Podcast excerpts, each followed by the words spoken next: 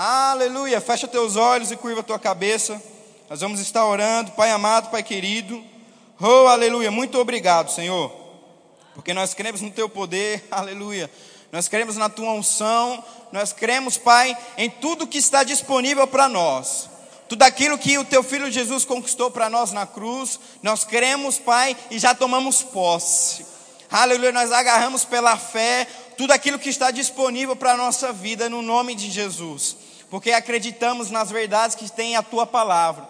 E eu creio, Pai, que nessa noite nós sairemos daqui totalmente revigorados, totalmente cheios da tua palavra, Senhor, porque você é bom, você continua sendo bom, e a tua bondade, Senhor, ela dura de geração em geração. A tua palavra diz, Pai, que pode passar os céus e terra, mas a tua palavra permanecerá. Em nome de Jesus, e essa será uma noite extraordinária uma noite poderosa, Senhor, onde nós vamos entender, compreender e colocar em prática aquilo que Teu Espírito Santo irá nos ensinar. Eu declaro agora, Pai, sobre a vida dos meus irmãos aqui nessa noite, a atenção e o coração deles voltado para a Tua palavra, Senhor. Assim eu oro e assim eu te peço nessa noite. Quem crer comigo diz amém. amém. Aleluia. Sabe, querido, que nós precisamos tomar posse daquilo que já nos pertence. Aleluia. Sabe que alguns, alguns, alguns anos, na verdade, atrás, eu me envolvi num acidente. Graças a Deus, é, não foi algo pior, eu não tive prejuízo nem financeiro e nem com a minha vida. Graças a Deus, tudo correu da melhor forma. Mas eu acho interessante porque quando eu sofri esse acidente, quando o carro ele bateu em mim, ele cruzou a minha preferencial, a primeira coisa que eu saí pensando do carro é: rapaz, ele está errado e eu estou certo. Eu não estou nem aí, eu estou certo, é o meu direito, eu vou exigir o meu direito porque é meu e eu tomo posse. Eu não estou errado, eu estava certo, eu estava na minha preferencial. Ele cortou a minha preferencial e bateu em mim, eu estou certo. Acabou que no final, esse cara que bateu em mim cresceu com a família da Dalila. E estava todo mundo em família ali, o cara pagou meu carro, deu tudo certo, Deus é bom, não aconteceu nada. Mas sabe, querido, que naquele momento eu exigi um direito que me pertencia. Era meu por direito, eu estava na minha preferencial. E sabe que muitas vezes tem filhos de Deus que não têm exigido o direito que tem na palavra. O diabo tem batido, o diabo tem uma expressão lá no Nordeste que diz cirandado tem pintado e bordado, tem batido em você, tem batido na tua família, tem batido na tua empresa, e você lá, achando que está normal, meu irmão, não está normal, você tem um direito, tome posse. Sabe, andando enfermo, com os filhos enfermos, querida, a palavra de Deus já garante para você cura divina, tome posse do seu direito. Andando em miséria, ano após ano, sabe, querida, eu não estou dizendo de uma fase, de um período, mas uma vida de miséria, uma vida de pobreza, querido, Deus já prometeu para você riquezas. Tome posse daquilo que te pertence. Sabe, com crise no casamento, com crise nos filhos, meu irmão, a família que está alicerçada no Senhor não passará necessidade, nem por meio, nem tribulação. Confia na palavra. E aí muitas vezes nós caímos nesse erro. Exigimos direitos naturais que nos pertencem, Rapaz, eu estava conversando com algumas pessoas e o que teve de gente que colocou a empresa aérea em processo nessa pandemia não foi brincadeira, não. Rapaz, cancelou meu voo, não me deu meu dinheiro, eu vou processar, não sei o que, papapá, exigindo, exigindo direito. E tudo bem, exija seu direito. Mas sabe quando se trata da palavra? Ah, mas é normal ficar doente, né? Tá todo mundo pegando a gripe aí, tá todo mundo pegando.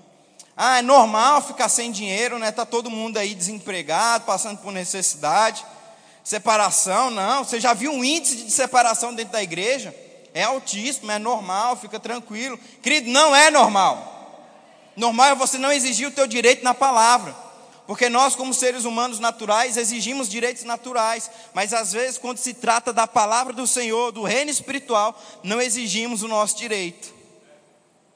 E aí ficamos clamando, reclamando e murmurando ao Senhor: Deus, por quê? Deus, por quê? Deus, por quê? E Deus está dizendo: Filho, já é teu, exija o seu direito. Exija o seu direito. Sabe, querido, eu não sei se você já pagou esse mês, não sei, mas vamos supor que você já pagou a tua conta de energia desse mês, do mês de dezembro. Se a energista for lá bater na tua casa dando a mesma conta, você vai pagar de novo? Você tem essa prudência, né? Vixe. Alguém apontou ali, gente, tem um, tem um, um exemplo, esse tipo de exemplo quebra o ministro. Você fica perdidinho aqui. É um exemplo que você espera que não. Aí a pessoa fala que sim, aí você fica, meu Deus, o que, que vai acontecer? Fora essa pessoa aqui que paga duas vezes a mesma conta. Tem alguém aqui que paga duas vezes a mesma conta? Aleluia. E querido, às vezes nós não temos essa mesma prudência, né, quando se trata do reino espiritual da palavra de Deus.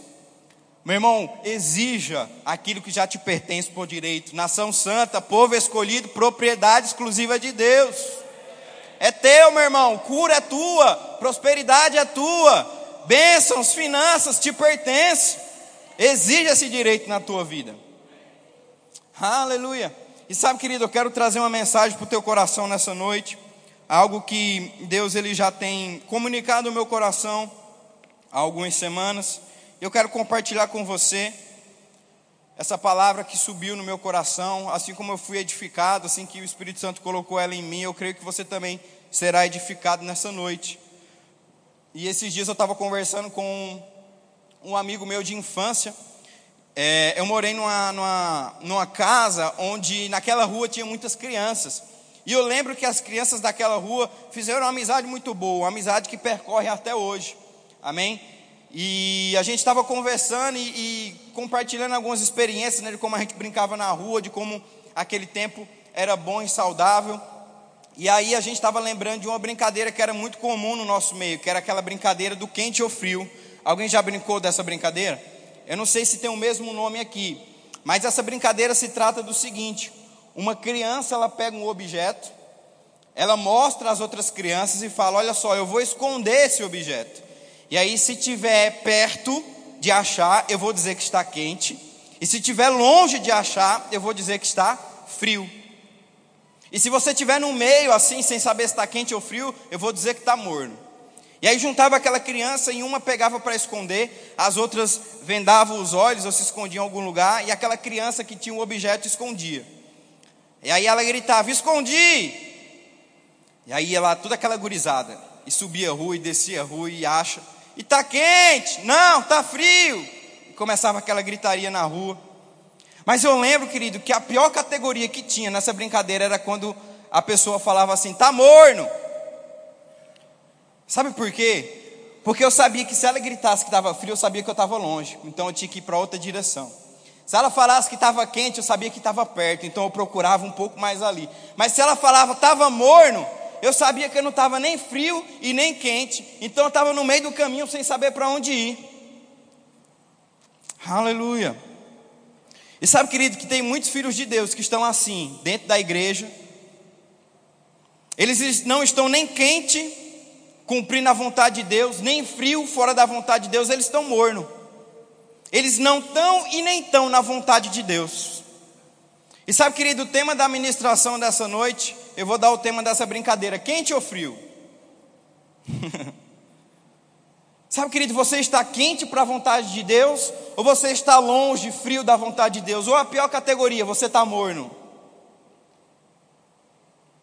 Você diz que está envolvido, mas não está envolvido por completo. Você diz que abraçou a causa, mas não abraçou por completo. Você diz que se entregou por completo, mas não se entregou, tem reserva ainda. Sabe, querido, que Jesus ele não se entregou com reservas, mas ele se entregou por completo. Jesus ele estava quente quando se tratava de se envolver com a causa de Deus.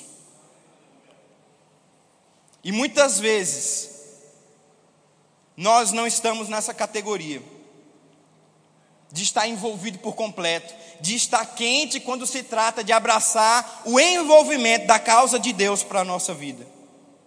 E eu quero ler um texto com você que está lá em Ageu. Aleluia. Lá em Ageu, no capítulo 1, no versículo 1. Ageu é os menores profetas da Bíblia. Ele se encaixa na categoria de menores profetas. Se você abrir o Novo Testamento e for de trás para frente, você vai passar Malaquias, Zacarias, aí você vai chegar em Ageu. Se você tiver com a tua Bíblia de papel, se você tiver com a tua Bíblia digital, você vai achar aí rapidamente. Ageu, no capítulo 1, aleluia. A partir do versículo 1, Deus tem algo para nos falar aqui nessa noite. Aleluia.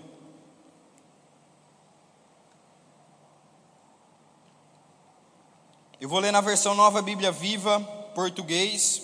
Se você tiver ela aí, acompanha comigo. Fala assim: No primeiro dia do sexto mês, do segundo ano do reinado de Dário, veio a mensagem do Senhor ao profeta Ageu, que a entregou a Zorobabel, filho de Seatiel, governador de Judá, e a Josué, filho de Jeozadak, o sumo sacerdote, dizendo: por que, que todos andam dizendo que ainda não chegou a hora da reconstrução da casa do Senhor? Perguntou o Senhor dos Exércitos.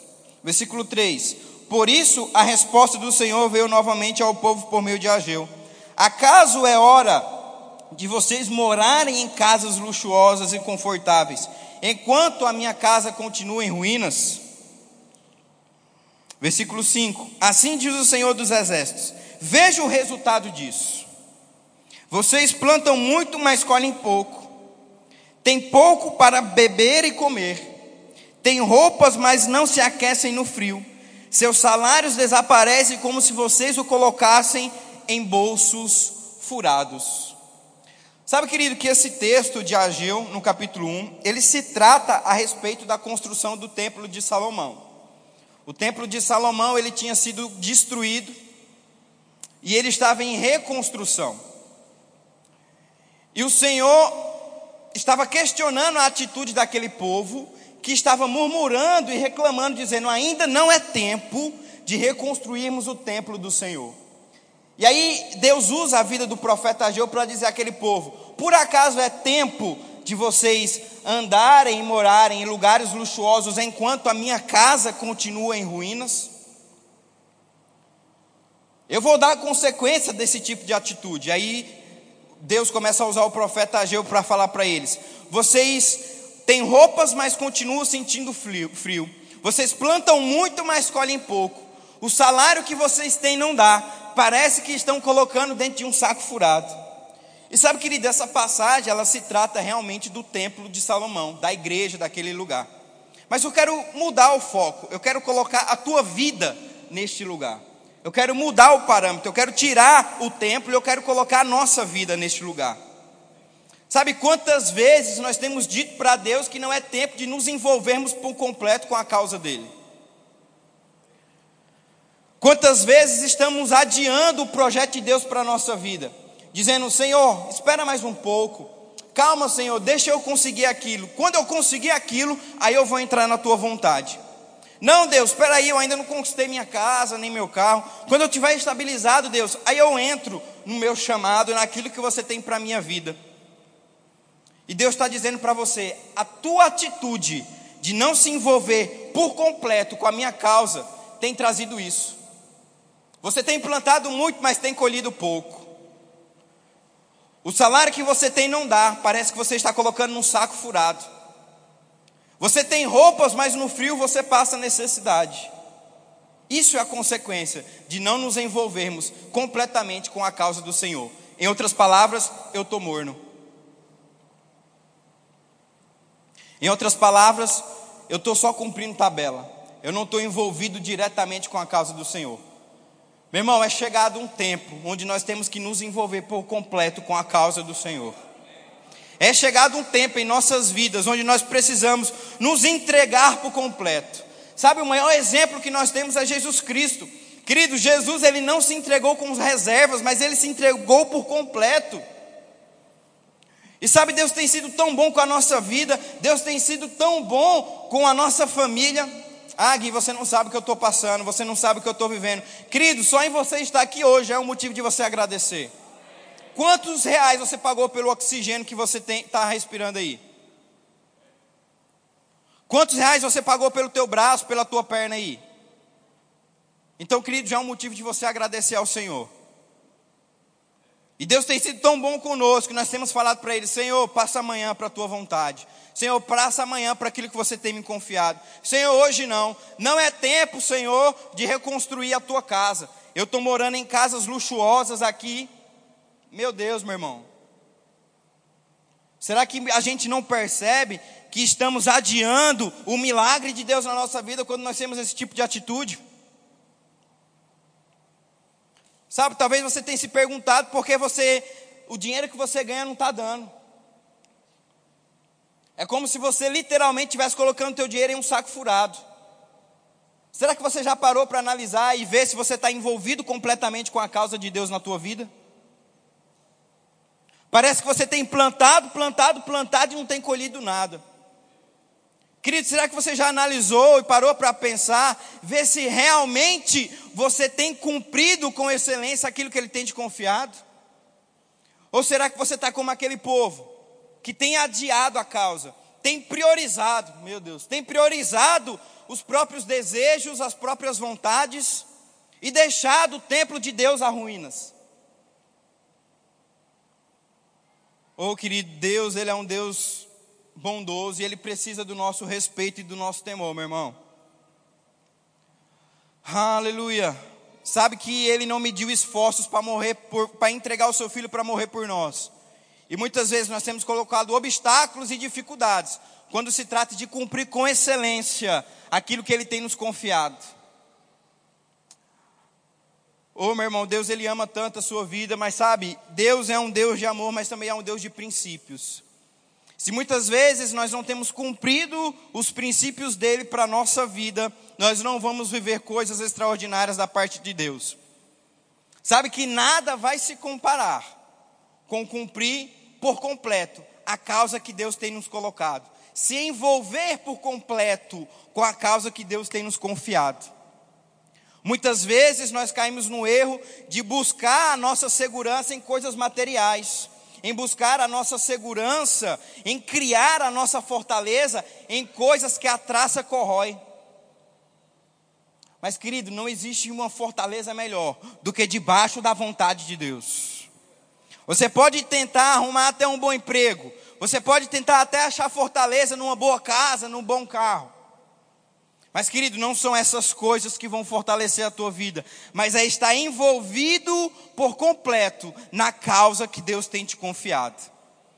Meu irmão, para de adiar aquilo que Deus já tem falado para você se envolver. Querido, essa é uma noite de nós nos envolvermos por completo com a causa que Deus tem nos confiado. Você vai sair daqui convencido pelo Espírito Santo que você precisa se envolver com aquilo que Deus tem para a tua vida. Chega, meu irmão, de vivermos uma vida morna. Chega de vivermos uma vida mediana. Deus nos projetou para viver uma vida extraordinária. E essa vida ela está ligada a estarmos envolvidos completamente com a causa que Ele nos confiou. Porque se nós não estivermos envolvidos com a causa por completo, meu irmão, nós não vamos viver um extraordinário de Deus na nossa vida. Meu irmão, você não foi criado para esquentar um banco de uma cadeira todo domingo. Esse lugar onde você está não é o teu lugar eterno, meu irmão. Deus não te chamou para estar aí sentado todo domingo, não. Deus te chamou para ir para fora também. Deus te chamou para cumprir algo que Ele confiou para você também. Deus Ele te chamou para viver algo extraordinário também. Só que muitas vezes nós entramos nesse comodismo. Achamos que esse é o nosso lugar eterno, onde nós precisamos, onde nós, esse é o nosso fim. É colocar uma bela roupa, é se vestir bem, é conversar com amigos conhecidos, é vir aqui escutar uma boa palavra, adorar ao Senhor e voltar para casa. Não, meu irmão. Isso é uma vida morna. Deus te chamou para viver uma vida quente, envolvida com a vontade dele para a tua vida. Aleluia. Eu me lembro de um momento da minha vida onde eu estava buscando intensamente aquilo que Deus tinha para mim. E eu lembro que na época eu não tinha muita oportunidade para subir aqui ou ministrar ou trazer uma palavra. Sabe o que, que eu fiz? Eu comecei a pregar na rua. Eu ia para aquela esquina ali do Banco da Caixa, na Júlio Campos, e começava a pregar a palavra de Deus. Eu comecei a me envolver com um irmão aqui na igreja, que ele tinha uns projetos sociais, e a gente começou a pregar a palavra em casas. Querido, na, em casas no Alto da Glória, em casas na Vila Mariana, em casas no Sebastião de Matos. A gente começou a fazer reuniões e pregar a palavra de Deus. Sabe por quê? Porque eu não estava afim de viver uma vida morna. Eu não tinha tempo para esperar uma oportunidade de vir aqui em cima. Deus estava me cobrando algo, eu precisava sair. E aí, querido, eu ia para as casas, eu ia para o hospital, eu ia fazer aquilo que Deus me chamou. Meu irmão, talvez você não tenha uma oportunidade de vir aqui, querido, mas sabe, Deus ele te chamou para algo. Começa nas ruas, começa nas casas. Sinop está precisando da palavra de Deus.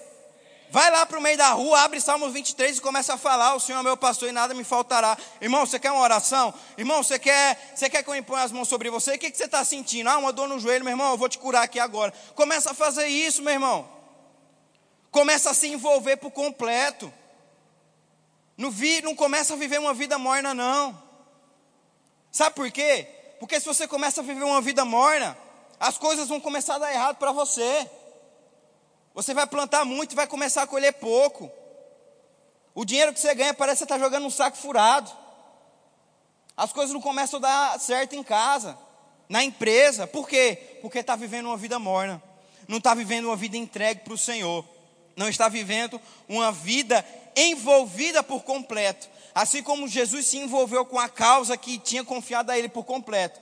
Às vezes nós não temos nos envolvido com essa causa por completo. Oh, aleluia, mas essa é uma noite de transformação. Essa é uma noite de ajustes, essa é uma noite de milagres. Essa é uma noite onde você vai ajustar o teu coração e parar de viver uma vida morna e agora começar a viver uma vida quente, uma vida envolvida com aquilo que Deus confiou para você. E agora o dinheiro que você coloca nesse bolso vai começar a brotar. Aleluia. As sementes que você começar a plantar vão dar 100 por um e muito mais ainda. Onde você colocar a mão, vão, vai começar a prosperar.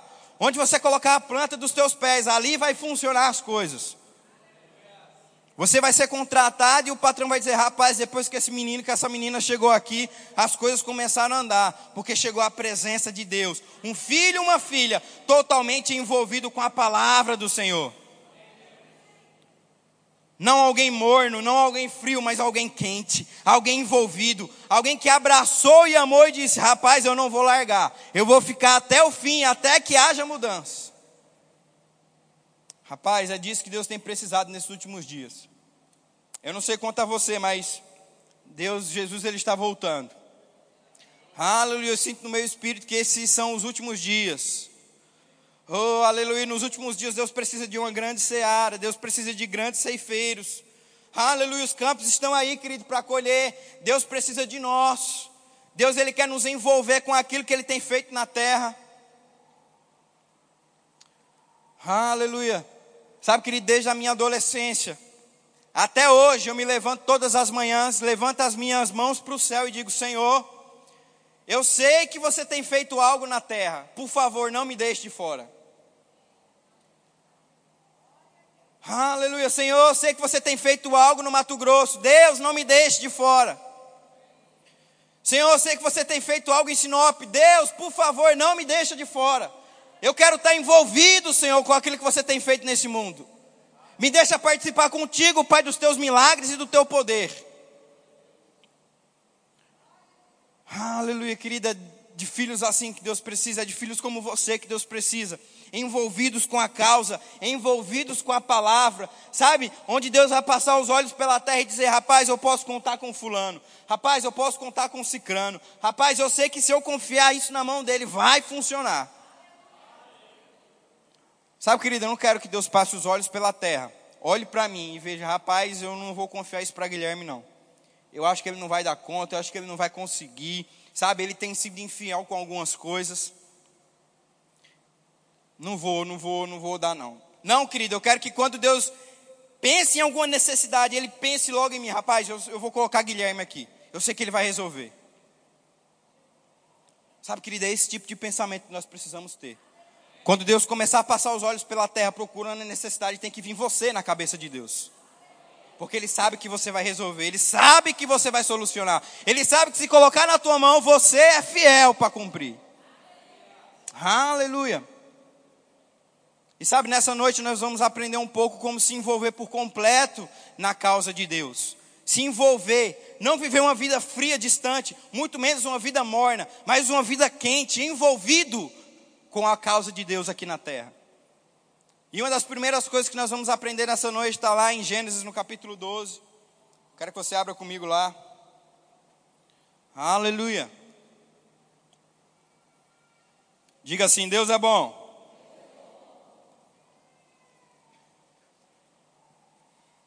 Gênesis no capítulo 12, no versículo 1.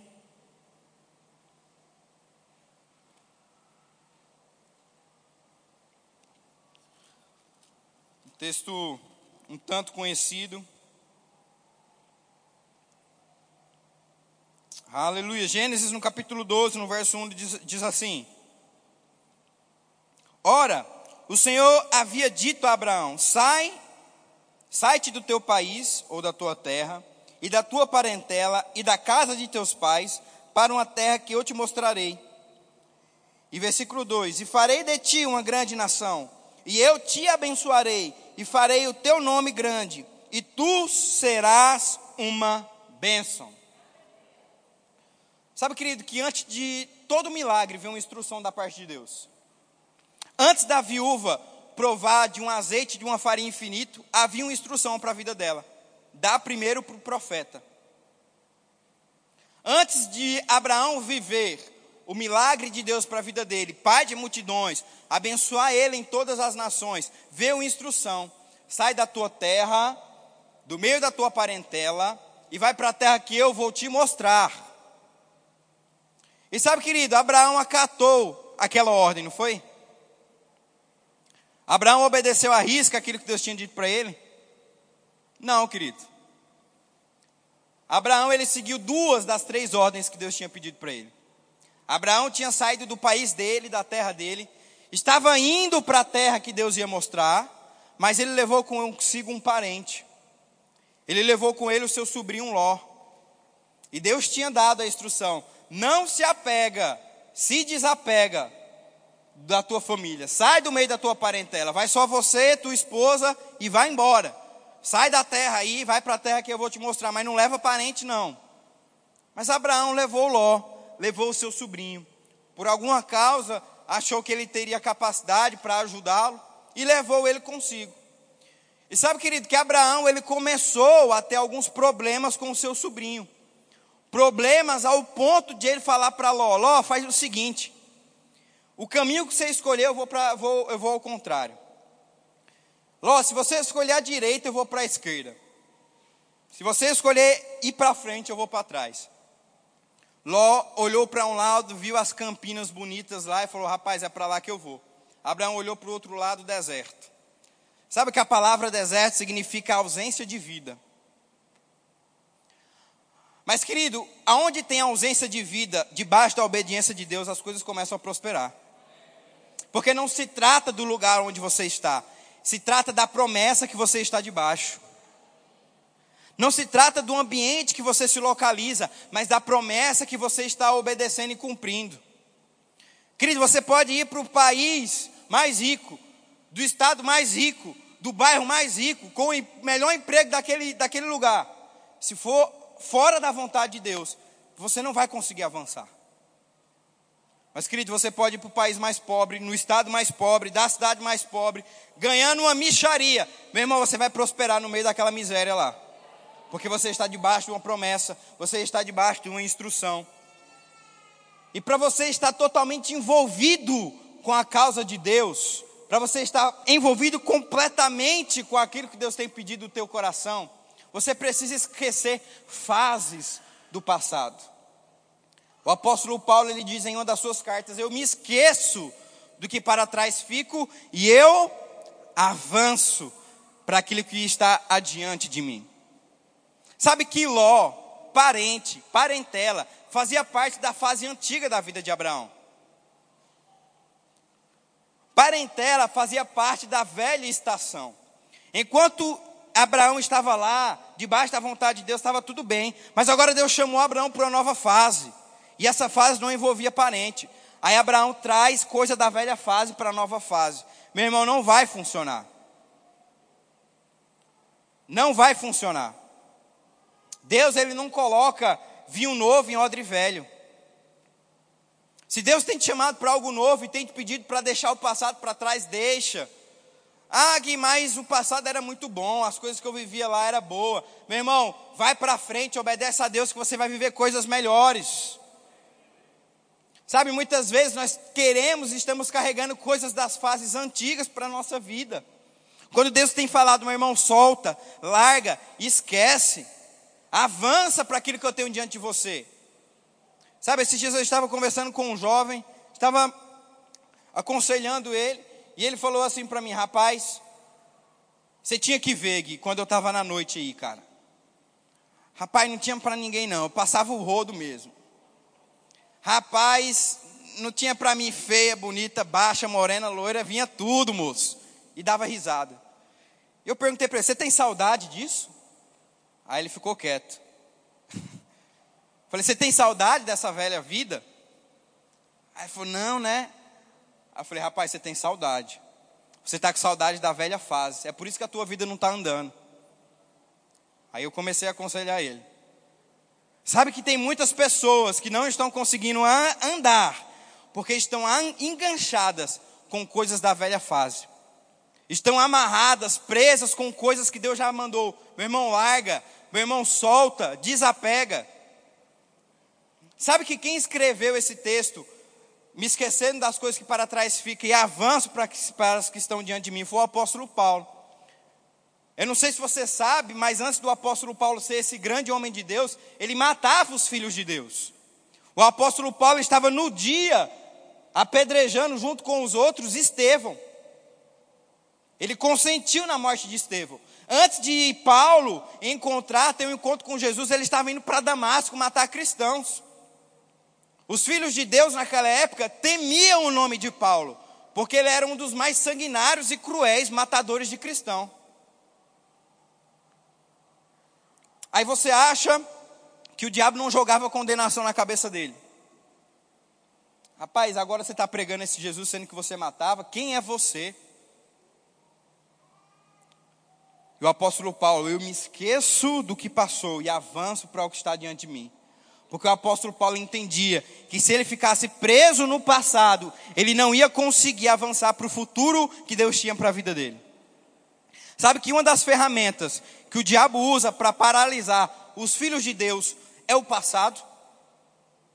O diabo, muitas vezes, ele vai usar a condenação de coisas que você fez para te paralisar no, no, no presente. O diabo vai trazer à tona coisas que você fez, coisas que você era, coisas que você disse, para impedir o teu crescimento hoje. Quem é você devedor aí, mentiroso, hipócrita, traidor, agora está aí na igreja, achando que é alguém. E aí você fica, rapaz, é mesmo, né? Eu sou indigno, eu não consigo. E aí você está lá declarando a palavra, confessando, dizendo, e o diabo, rapaz, você está louco. Quem você acha que é? Você era o maior cafajeste dessa cidade, maior caloteiro. Aí você vem agora com esse negócio de crente aí, falando a palavra, não vai dar certo não, rapaz. E aí fica usando o teu passado para tentar paralisar o teu presente. Sabe o que, que Deus faz? Deus usa o teu futuro para adiantar o teu processo. Deus fala: olha, não importa o que você fez, eu já vi o teu futuro. Eu sei que você vai ser próspero, eu sei que você vai ser rico, eu sei que você vai ser uma bênção, eu sei que você vai ganhar muitas vidas para Jesus, eu sei que onde você colocar a mão vai prosperar, eu sei que onde você colocar os pés vai avançar. Então para de ficar parado no teu presente e avança. Porque Deus já teve lá e Deus sabe como que é um cristão firme na palavra se envolvendo com a causa. Deus nunca vai usar coisas do, do passado para te condenar. Mas Deus sempre vai mostrar o teu futuro para estimular o teu processo e fazer você crescer mais e mais e mais. Porque Deus sabe, Deus já esteve lá. Deus te criou, Deus projetou. Deus sabe que o teu lugar é lugar de sucesso. Deus sabe que o teu lugar é lugar de avanço. Mas, queridos, se nós não estivermos envolvidos por completo com a causa de Deus, dificilmente nós vamos avançar naquilo que Ele tem para a nossa vida. Nós precisamos estar envolvidos por completo, meu irmão, naquilo que Deus tem para a nossa vida, para que a gente possa avançar, crescer, desenvolver e frutificar aqui nessa terra. Porque essa é a vontade dele para a nossa vida. É isso que ele nos projetou para ser, para sermos grandes, para sermos exemplos. Para onde a gente chegar, meu irmão, as coisas mudarem. Onde você chegar, meu irmão, ali chegou a abundância, chegou a provisão. Onde você colocar a planta dos teus pés, ali vai ter que haver mudança. Se está quebrado, vai ter que se consertar. Se está faltando, vai ter que chegar a provisão. Se não tem dinheiro, vai ter que chegar de algum lugar, brotar do chão, cair do céu, eu não sei. Eu sei que você, se estiver envolvido com a palavra, vai acontecer. E aí a tua vida vai ser uma carta viva. Muitas vezes você não vai nem precisar abrir a tua boca para falar, a tua vida, as tuas atitudes, os teus comportamentos vão influenciar e alcançar pessoas. Foi para isso que Deus te projetou. Não para viver uma vida morna, não para viver uma vida secreta, onde você está na empresa há um, dois, três, quatro anos, nem sabe que você é líder de departamento na igreja. Aí vem aqui fazer uma visita, Fulano é líder. Fulano é pastor. Mentira, os pastores são, são top. Todo mundo sabe que eles são pastor. Todo mundo sabe que eles são pastor. Rapaz, fulano é diácono, não. Rapaz, você é diácono aqui sou há quanto tempo? Rapaz, desde que a igreja fundou. Sério? Sério. Escondido, mocado ali, 007. Não sabe. Meu irmão, quando você aceitou Jesus, todo mundo já tinha que ficar sabendo. Tua mãe, tua vizinha, tua família, tua esposa, teu patrão, teus amigos. Ei, aceitei Jesus, hein? As coisas vão mudar agora. Você quer aceitar também? Rapaz, ó, eu vou falar de Jesus para você, ó. Jesus ele salva, Jesus ele cura. Olha só, eu tô há três meses nessa igreja e as, as minha, a minha vida já começou a mudar. Eles ensinam o negócio de confessar a palavra. Sabe, eu nem sei abrir muito bem a palavra. Eu nem, eu nem sei onde é a Geu. Pastor mandou abrir a Geu lá esses dias, fiquei duas horas a, a procurando a Geu. Mas sabe, eu vou aprender, mas ó, eu já tenho declarado, eu já tenho confessado, a minha vida está mudando. Aleluia. Querido, Deus te chamou para ser quente, meu irmão. Deus te chamou realmente para estar envolvido. E uma dessas coisas para o teu crescimento é esquecer o teu passado. Sabe que existia uma série de fatores pelo qual o povo não entrou na terra prometida, na terra de Canaã. E um desses fatores foi que eles não quiseram largar a fase antiga, a fase de pão, a fase de alimento, né, caindo fresco todos os dias, a fase da, das sandálias e das roupas crescendo, a fase onde de noite tinha uma, uma, uma tocha aquecendo eles e de dia uma nuvem cobrindo eles do calor. Querida, essa fase foi ótima. Essa fase foi maravilhosa. Ela foi específica para o deserto. Mas Deus estava chamando aquele povo para uma nova fase. Entrem e possuem com alegria a terra prometida. Ah, mas está tão bom aqui, né? O alimento cai, a gente não precisa plantar nem nada, está caindo aqui do céu. Faz 20 anos que a gente não compra roupa cartão da CIA está passando necessidade lá, Deus faz crescer a roupa aqui. Fogueira, meu Deus, a gente nem sabe o que, que é isso. Calor, nunca passei. Deus mandava o ar-condicionado divino aqui, a nuvem carregada de, de água lá para refrescar eles. Não, tá bom aqui. Isso é perigoso, meu irmão. Você se acomodar em um lugar é perigoso. A comodidade é um dos maiores inimigos do teu crescimento no envolvimento com a palavra de Deus. Porque se você está cômodo, dificilmente você vai obedecer a instrução de Deus. Se está tudo bem, se está cômodo para a tua carne, você tem que treinar o teu corpo e a tua alma a dizer: não, eu tenho que ir para a nova fase. Deus tem me chamado para algo maior. O meu lugar não é no deserto aqui. O meu lugar não é aqui. O meu lugar é lá na terra de Canaã comendo frutos e vivendo o melhor dessa terra. E sabe que algumas vezes deixar a fase antiga para se envolver em uma nova fase de Deus para a tua vida pode trazer um certo desconforto para a tua carne. Mas querido, Deus nunca vai te tirar de um lugar para te colocar em um lugar pior. Deus sempre vai te tirar de um lugar, de um lugar para te colocar em uma nova estação, em um lugar melhor, em um lugar onde você vai prosperar, em um lugar onde você vai avançar. A princípio, olhos naturais, parecia loucura trocar o maná que caía fresco dos céus para invadir uma terra de gigantes. A princípio parecia loucura trocar o conforto da nuvem protegendo eles do sol e da, e da, e da tocha aquecendo eles à noite. Parecia loucura. Mas, querido, quem pegou a palavra de Deus, quem se agarrou com a promessa, viveu o melhor de Deus, viveu o extraordinário de Deus. Porque quando você está debaixo de obediência, você está envolvido por completo com aquilo que Deus tem te confiado. Amém, meu irmão? Diga um aleluia aí. Aleluia. Vai comigo lá para Números. Quero ler mais um texto com você.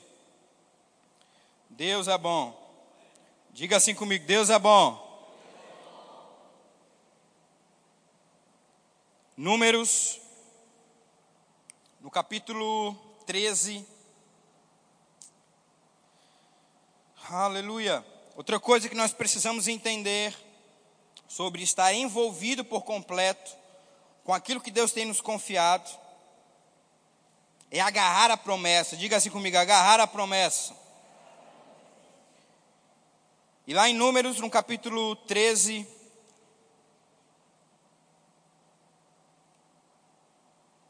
a partir do versículo 25, a palavra de Deus fala assim: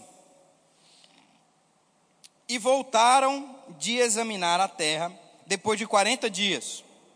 E vieram até Moisés e Arão e a toda a congregação dos filhos de Israel em Cádiz, no deserto de Pará, e lhes deram informação e a toda a congregação, e lhes mostraram os frutos da terra. Versículo 27. E contaram-lhe e disseram: Fomos à terra para onde tu nos enviastes, e verdadeiramente mana leite e mel, este é o seu fruto. Todavia é forte o povo que habita na terra, e as cidades são fortificadas e muito grandes. Além disso, vimos ali os filhos de Anak. Os amalequitas habitam na terra do sul, e os heteus, os jebuseus e os amarreus habitam nas montanhas. E os cananeus habitam junto ao mar e à margem do Jordão. E Caleb fez com que o povo se calasse diante de Moisés e disse: Subamos imediatamente e possuamos a terra, porque somos capazes de conquistá-la. Querido, uma das coisas que você precisa entender sobre estar envolvido com a causa de Deus é que você precisa ter ousadia para conquistar aquilo que Deus prometeu para você. Ter ousadia para conquistar aquilo que Deus disse a você que ia ser seu. Aqueles espias chegaram com o primeiro relatório, olha só, realmente a terra, ela mana leite e mel. Ela tem tudo o que Deus falou, mas aí eles começaram com os relatórios negativos. Eles começaram a enfraquecer a fé do povo.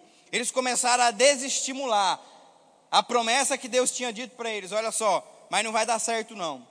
Tem gigante, tem dificuldade, os caras são experientes em batalha.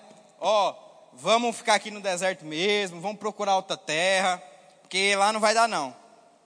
Rapaz, Caleb, indignado, falou: Ei, a gente tem que possuir imediatamente aquela terra. Caleb estava negando os desafios. Caleb estava dizendo que não tinha gigantes. Não. Caleb não negou as circunstâncias. Mas Caleb não deixou com que os problemas falassem mais alto que a promessa de Deus. Um dos maiores inimigos do envolvimento do cristão com a vontade de Deus para a sua vida é aquilo que ele está vendo. Porque, querido, quando o, quando o cristão ele não está envolvido com a palavra de Deus, ele começa a viver por aquilo que ele vê. Mas o cristão que está envolvido com a causa de Deus começa a viver pela promessa. O cristão que vive uma vida morna, uma vida mediana, ele vai viver por vista. Ele vai ficar olhando o gigante em tudo que é lugar. Ele vai ficar vendo problema em tudo que é lugar. Ele vai ficar vendo dificuldade em tudo que é lugar. Mas, meu irmão, o cristão que é envolvido, ele vai viver pela promessa. Pode ter problema, pode ter dificuldade, mas, rabi, eu vou possuir a terra. Eu vou possuir aquilo que Deus me prometeu. Eu vou agarrar com firmeza aquilo que Deus disse ao nosso respeito. E querido, nós precisamos ter ousadia muitas vezes para agarrar a promessa de Deus, para agarrar e se envolver por completo a causa de Deus. Porque às vezes vai parecer loucura aos olhos humanos, às vezes vai parecer mentira, às vezes vai parecer que não vai acontecer, às vezes vai parecer que não vai dar certo. Mas, querido, se você é um cristão que vive por vista, dificilmente você vai avançar. Mas se você é um cristão que vive pela promessa, aleluia, você vai chegar a lugares que ninguém nunca chegou. Você vai pisar em lugares que ninguém jamais conseguiu pisar. Você vai estar em posições que ninguém nunca jamais ousou estar. Porque você confiou na promessa. Você vive pela promessa. Você vive por aquilo que Deus diz ao teu respeito. Não pelo que você está vendo, não pelo que os outros estão dizendo, mas por aquilo que a palavra de Deus e o próprio Deus diz ao teu respeito.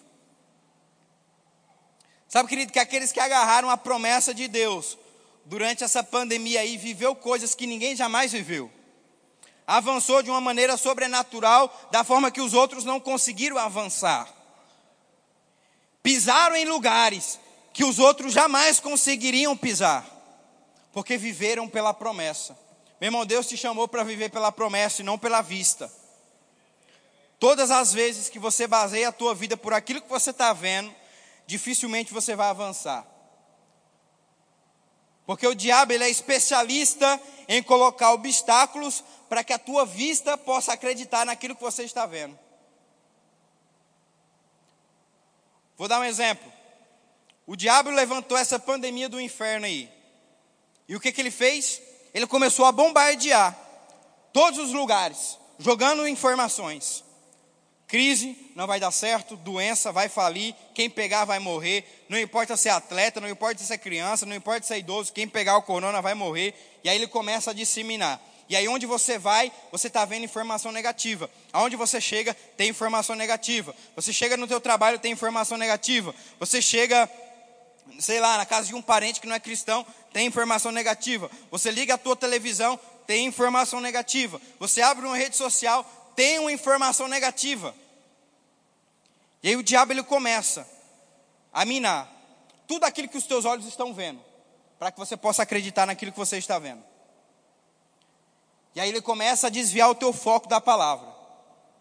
E deixa eu te falar uma coisa, querido: não tem cristão, não tem pastor, não tem missionário, não tem pessoa no mundo que, se ficar exposto durante muito tempo a essas informações, isso não vai começar a virar uma realidade na vida dele. O ambiente onde você está, meu irmão. Se você se deixar influenciar por aquilo, aquilo vai afetar a tua vida. Não importa onde você estiver, se você deixar com que aquele ambiente te influencia, ele vai te influenciar. Mas sabe, querido, nós somos daqueles que vivem pela promessa. Vou dizer de novo, nós somos aqueles que vivem pela promessa. Vivemos pela palavra, vivemos por aquilo que acreditamos. E aí, aquilo que nós acreditamos, associados com a nossa boca, aleluia, começa a se tornar uma realidade no mundo conturbado que estamos vivendo. E aí você começa a viver fora do comum, porque você é aquele que vive a promessa. E aí está todo mundo pegando essa doença do inferno, mas você é o único que não pegou. Porque você não é aquele que vive pela vista, mas você é o que vive pela promessa. E aí o patrão está lá com uma lista imensa de dispensa. Todo mundo foi dispensado, mas você teve o salário que aumentou três vezes mais. Todos os teus amigos que possuem empresa no teu ramo não conseguiram ficar e fecharam. Você teve que abrir outras empresas na cidade em outros lugares.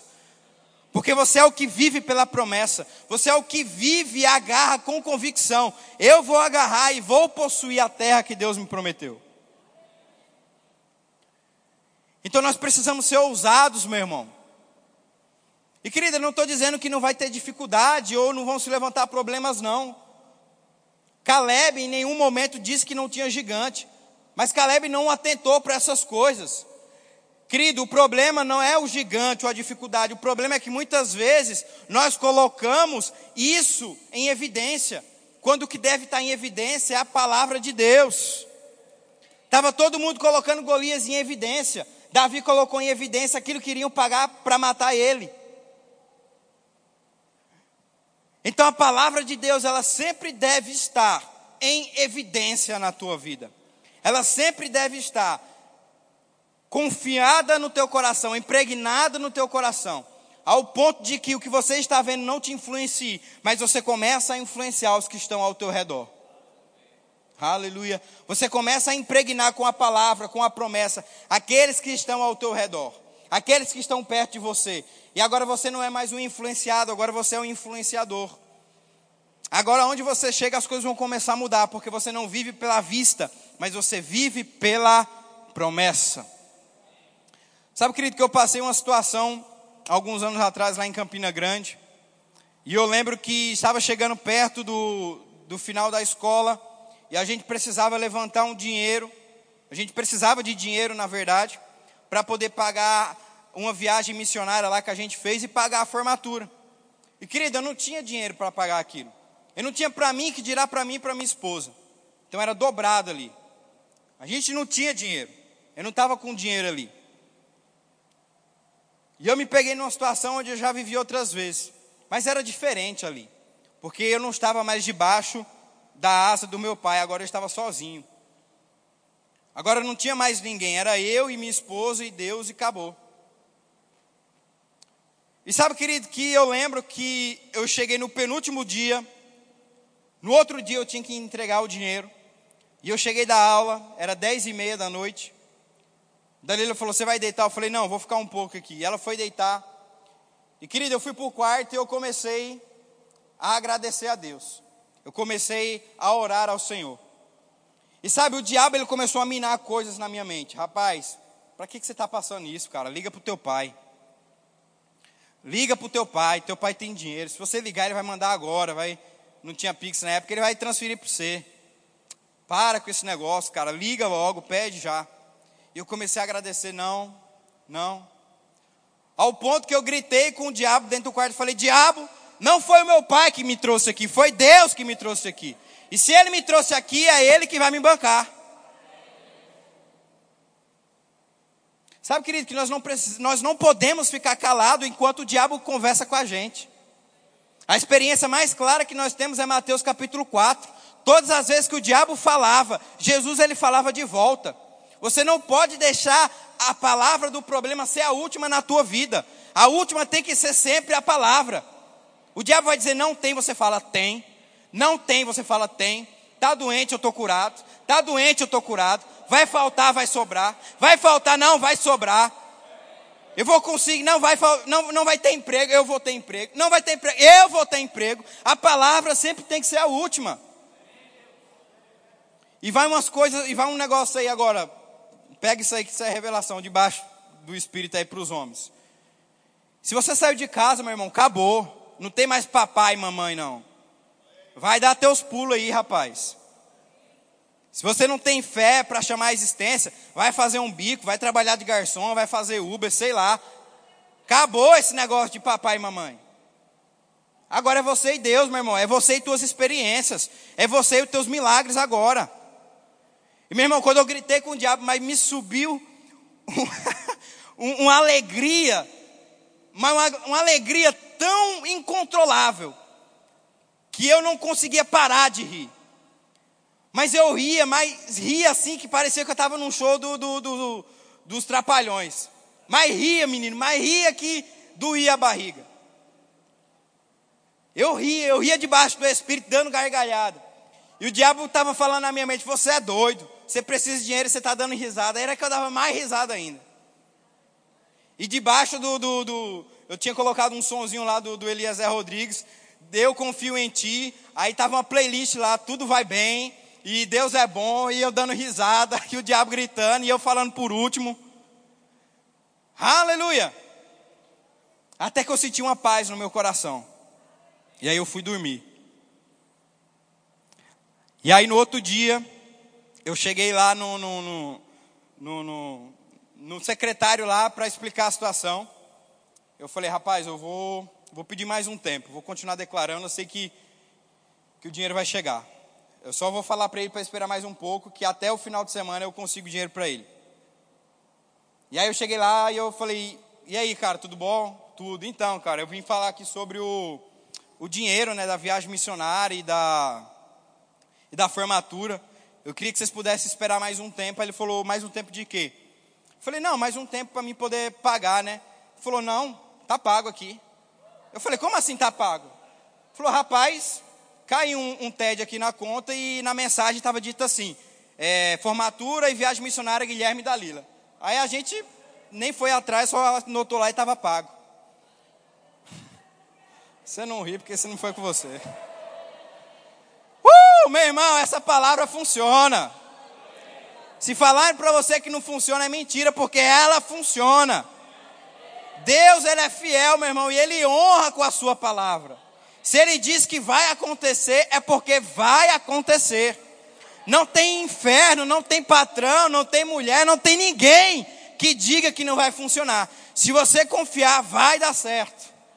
Vai acontecer. Mas você precisa se posicionar em fé. Querido, só Deus sabe o quanto eu estava pelo Espírito ali. E outra coisa, eu não transpareci em nenhum momento desespero para minha esposa. Porque homem de verdade aguenta a bronca e não passa para a mulher e para os filhos. Cadê o glória aí dos homens? Querido, sua mulher e seus filhos não têm responsabilidade nenhuma de estar preocupada ou com a cabeça pensando como vai chegar o dinheiro. É tua responsabilidade, homem. Ei, cabe a você, você é o cabeça do lar. Eles não precisam estar preocupados. E dali eu falava, amor, e o dinheiro? Eu falava, amor, tudo vai bem, fica tranquilo, vai dar certo. Eu falava, fica tranquila, vai dar certo. Fica calma, vai dar certo. E só Deus sabe como eu estava por Meu Deus, mas como? Da onde, Deus? Rapaz, mas Deus é fiel. E deixa eu te falar uma coisa. Eu não vou ficar surpreso se até o final do ano Deus enviar 5 milhões para a conta dessa igreja. Eu vou ficar alegre, mas surpreso não, porque eu sei o Deus que eu sirvo. Fica surpreso quem acha, quem, tá, quem não está esperando algo de alguém. Sabe aquele presente que você, você, meu Deus, eu nem esperava. De Deus eu não. De Deus, eu, de Deus eu sei o que vem dele. Eu sei que eu posso confiar na Sua palavra e eu não vou ser desamparado. Eu sei que eu posso confiar nos Seus mandamentos e eu receberei tudo aquilo que eu creio. Eu vou ficar feliz, surpreso não, porque eu sei que Deus cumpre com aquilo que Ele promete. Na minha vida, na sua vida, no que for, Deus vai cumprir a palavra dele em você, na sua família, na sua empresa, seja lá onde for, meu irmão, confia na palavra de Deus e você vai ver o milagre acontecer. Amém? Aleluia. Deixa eu ver se a gente tem mais tempo aqui. Está quase acabando. Aleluia. Deus é bom. Sabe, queridos, Deus tem algo muito grande para essa igreja. Eu queria conhecer você. Queria conhecer você que está na igreja desde o tempo lá do hotel do Caiala em 2009. Eu creio que fora o Almer, fica de pé, Almer, Marluí. O Toninho também, ó, fica de pé vocês. Olha só que maravilha, a irmã, a mãe da Rafa ali, ó a mãe da Letícia também. Que maravilha, gente. Aleluia. Muito bom. Quem aqui é lá da Cajueiros e é da primeira turma do Rema? Fica de pé aí. Lá da, da, da igrejinha da Cajueiros e é da primeira turma do Rema. Olha Toninho, Homércio, Marluiz, Geis, Kátia, Sema. Gente, que maravilha. Muito bom. Muito bom. Sabe que Deus tem algo muito grande para essa igreja. Quem estava lá sabe, pode sentar, obrigado. Deus sabe aonde Ele tirou essa igreja, aonde Ele está colocando essa igreja. E por que, que eu estou falando isso? Porque o crescimento dessa igreja, meu irmão, ele está ligado diretamente com o nosso envolvimento, com aquilo que foi ministrado nessa noite aqui. O nosso envolvimento está ligado diretamente com essa igreja. O crescimento dessa igreja está ligado com o nosso envolvimento. Aleluia, nós temos uma missão, querido. E essa missão não cabe a mim, ou ao meu pai, ou a qualquer pessoa, mas cabe a Deus a concluir esta obra. Eu falei no culto de oração aqui que Deus é Deus e Ele poderia acabar essa obra sozinho. É verdade ou não? Deus é Deus, meu irmão, Ele pode fazer o que Ele quiser. Ele pode mandar alguém, mandar um anjo, descer aqui, fazer isso aqui acontecer. Deus é Deus, Ele pode fazer o que Ele quiser. Mas sabe, Deus é tão bom e tão generoso que Ele deixa com que eu e você sejamos participantes daquilo que Ele está fazendo na terra. pastor Edilson de Lira disse algo extraordinário aqui na conferência. Ele falou o seguinte: Jesus poderia muito bem chamar a atenção do povo antes de subir um barco de Pedro, andar sobre as águas, virar para o povo e dizer: Olha só, agora preste atenção em mim. É verdade ou não? O que ia chamar mais a atenção do povo? Ele está dentro de um barco, ele andar sobre as águas e dizer: Olha só, prestem atenção em mim. Andar sobre as águas, né? Mas o que, que Jesus fez? Jesus entrou no barco de Pedro, ensinou o povo, e logo depois discipulou e ajudou o apóstolo que começou a iniciar as igrejas aqui na terra depois que ele foi. Sabe por quê? Porque a vontade de Deus não é fazer tudo sozinho, mas é envolver os homens na causa dele aqui na terra. E querido, Deus ele tem levado e vai levar essa igreja a um novo nível, a um lugar muito maior.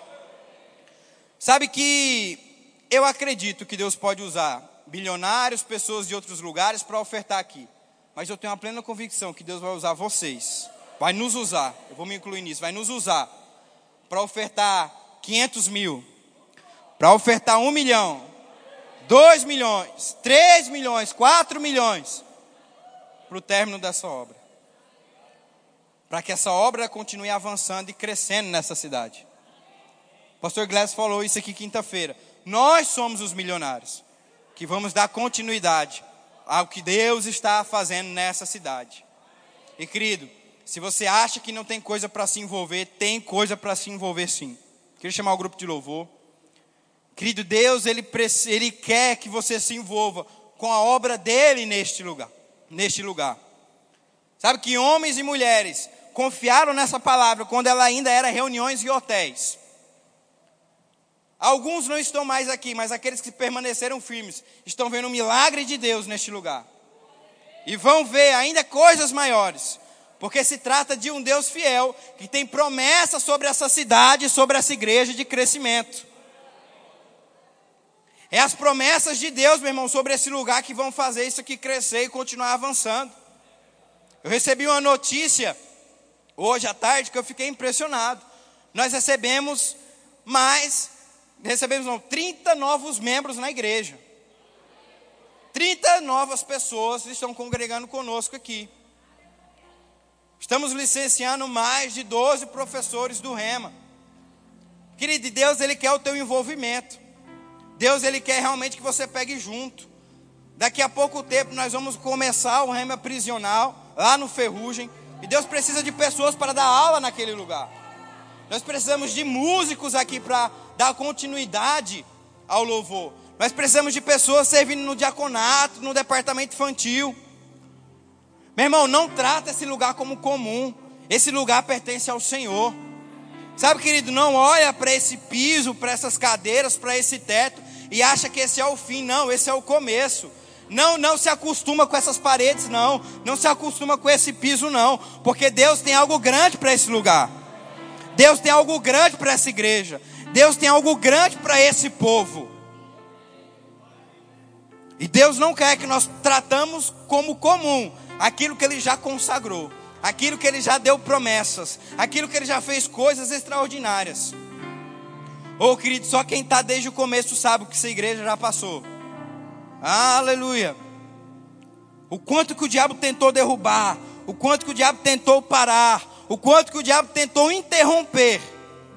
Irmão, porque o diabo sabe que esse lugar nasceu para ser grande. Oh, aleluia. O Deus dessa igreja é um Deus que pisa e caminha em cima de ouros e pedras preciosas. Você acha que essa igreja nasceu para ser algo medíocre?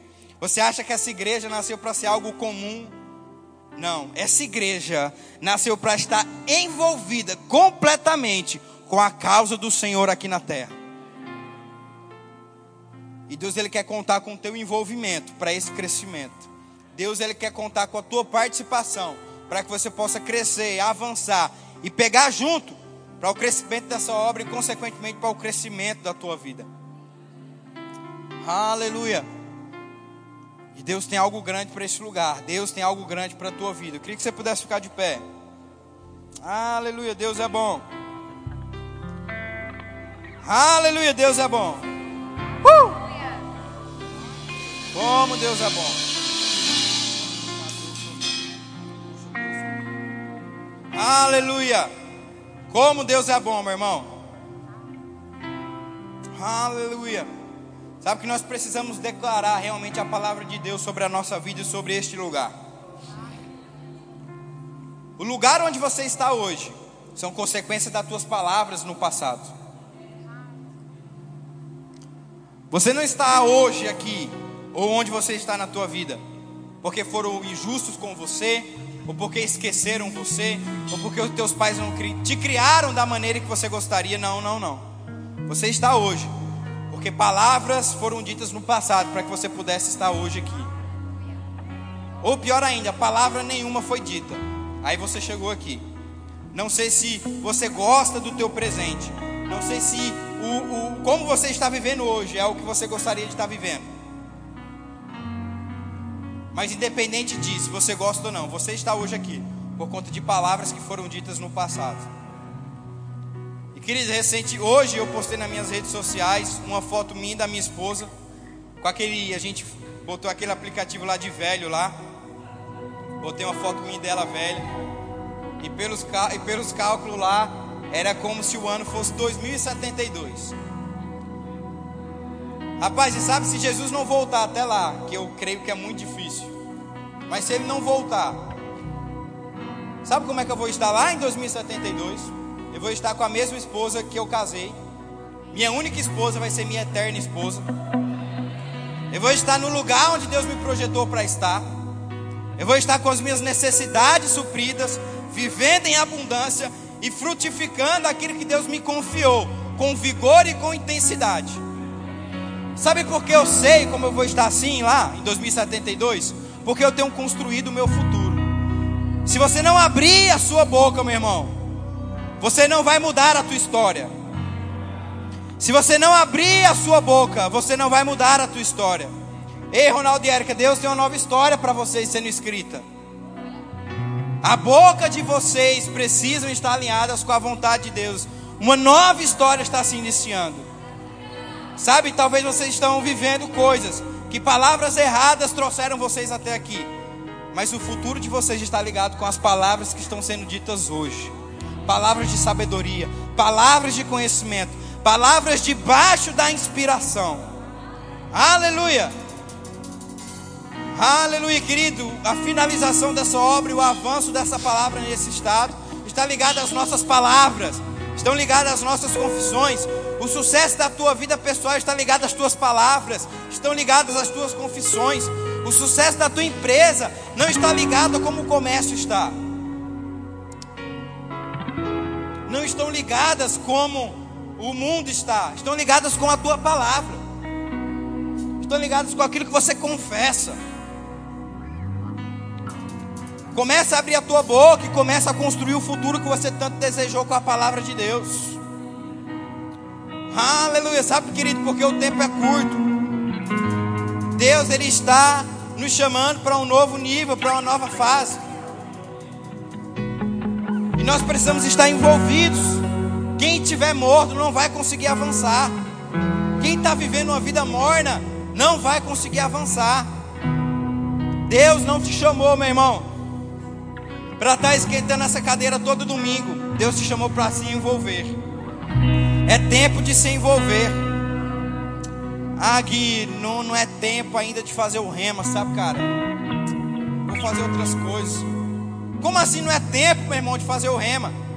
Três vezes por semana, duas horas por dia, seis horas de, de injeção de palavra na tua vida. Como assim não é tempo? É tempo sim, meu irmão, é tempo de avanço da palavra, sim.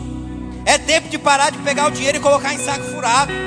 É tempo de parar de plantar, plantar, plantar e colher pouco. É tempo de estar quente e envolvido com a vontade de Deus para avançar mais e mais. Aleluia. E Deus tem algo grande com esse lugar, com essa cidade. Eu quero honrar a vida da Kátia aqui publicamente. Sabe que muitos não te veem aqui, mas quem precisa te ver está te vendo. Alguns nem sabem que você existe, mas quem precisa que você exista, sabe que você está fazendo.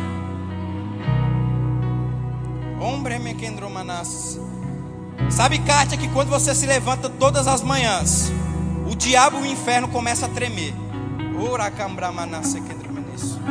Eles sabem que se levantou uma mulher que vai desfazer tudo que o diabo tem construído nessa terra. E Deus está me usando nessa noite publicamente para te honrar, mulher. Por todos esses anos, não são semanas, meses, são anos de sacrifício por pessoas, aquilo que Deus mais ama, pessoas. Meu irmão, me desculpa se você faz isso, eu não estou te honrando, mas Deus está direcionando a palavra para ela. Um novo acréscimo tem chegado sobre a tua vida, mulher. Riquembramaнаsso. O quembremenesso. Oh, uma coroa de pedras tenham colocado sobre a tua cabeça. Homens não vão entender, pessoas não vão conseguir enxergar. Mas eu, que estou lá do alto te observando, sei o que tens feito pela, sei o que tens feito pela minha palavra em nome de Jesus. E toda a recompensa que tu tem pedido chegará em breve sobre a tua vida em nome de Jesus. Essa palavra fica para todo mundo, mas específico para ela. O ano não acabou. O ano não acabou. Ora, mano, o ano não acabou, meu irmão. Os próximos dez dias que virão serão os dez dias mais prósperos da tua vida. Que você não conseguiu ganhar em 11 meses, você vai ganhar em 10 dias. Aleluia. O que você não conseguiu ganhar em 11 meses, você vai ganhar em 10 dias, meu irmão. Oh, aleluia. Aleluia.